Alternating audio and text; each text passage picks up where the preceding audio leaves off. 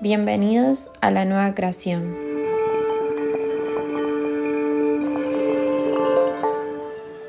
Enamorarse de forma no consciente tiene como fin posicionar al otro en un pedestal por el simple hecho que no podemos vernos y terminamos proyectando nuestras idealizaciones y expectativas en las otras personas.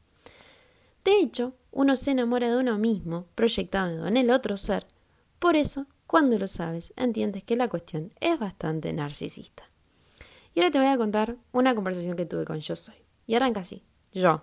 ¿Para qué sirve enamorarse en este espacio terrestre? Soy. Hasta que no aprendan a encontrarse con su propia luz y oscuridad y la logren integrar, el otro será el espejo para seguir observando ese amor no reconocido en sí mismo y esa sombra que los persigue en cada segundo de vida. Yo. ¿Cómo finaliza la dinámica? Soy tomando conciencia de la historia que llevan consigo y liberarse para localizar el real amor. Yo nuevamente. ¿Cuál es ese real amor?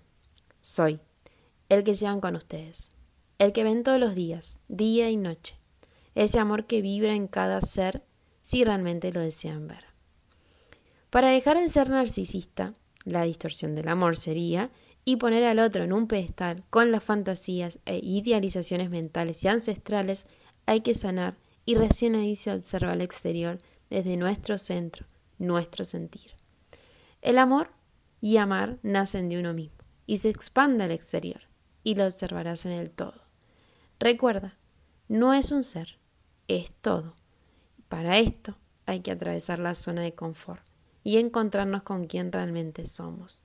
Desde aquí veremos que confiando y teniendo seguridad en quiénes somos, todo lo que vayamos a crear, sentir y desear serán a través de nuestro corazón.